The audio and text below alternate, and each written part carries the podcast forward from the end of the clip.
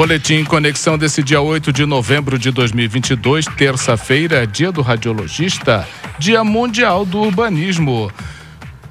Previsão do tempo com informações do Centro de Ciências Atmosféricas da Unifei. Para essa terça-feira, à tarde o sol pode aparecer em alguns momentos. Há previsão de chuva com intensidade fraca a qualquer hora do dia.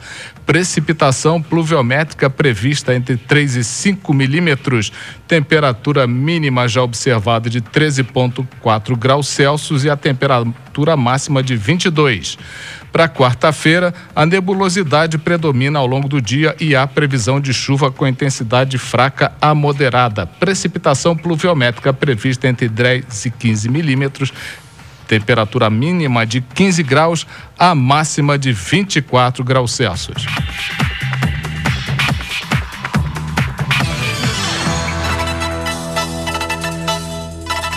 São notícias que estão no conexãoitajubá.com.br de hoje.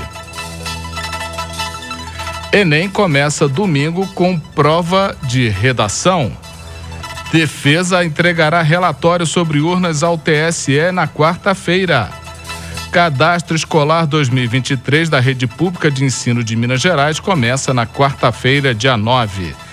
Minas terá recorde de produção de grãos na safra 2022-2023. Essas são algumas das notícias que estão no conexãoitajubá.com.br de hoje.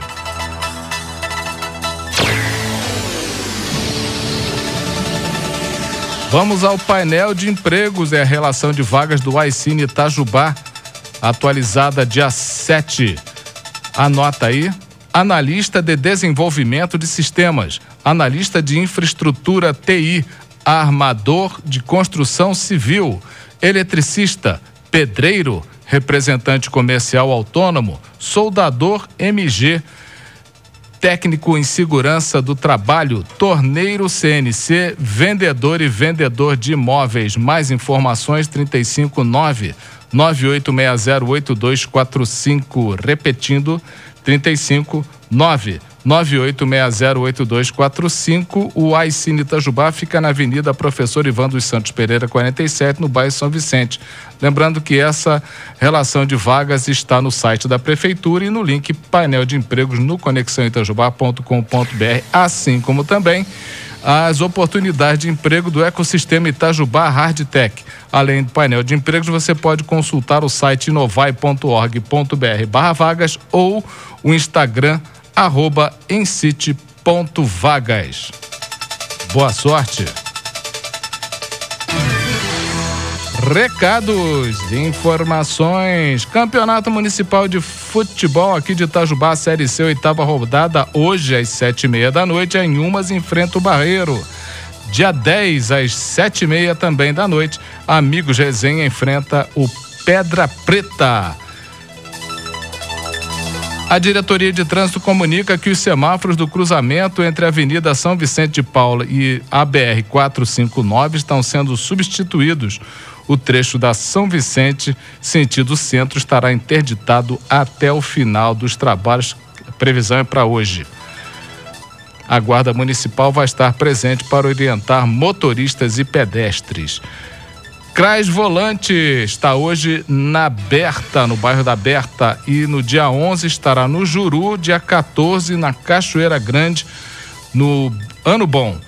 É, entre os principais serviços oferecidos pelo CRAS Volante estão o fornecimento de cesta básica e a famílias com segurança alimentar o auxílio funeral, emissão de guia para a segunda via de documentos, entre outros. O CRAS Volante também é o responsável pela inclusão e atualização do cadastro único das famílias em acompanhamento. Vale lembrar que o CAD único é a porta de entrada para diversos programas sociais do governo federal, como, por exemplo, o Auxílio Brasil, o antigo Bolsa Família.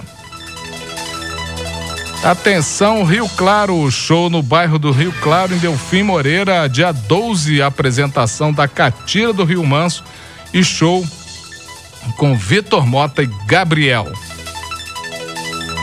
Esse é o Boletim Conexão desse dia 8 de novembro de 2022, terça-feira.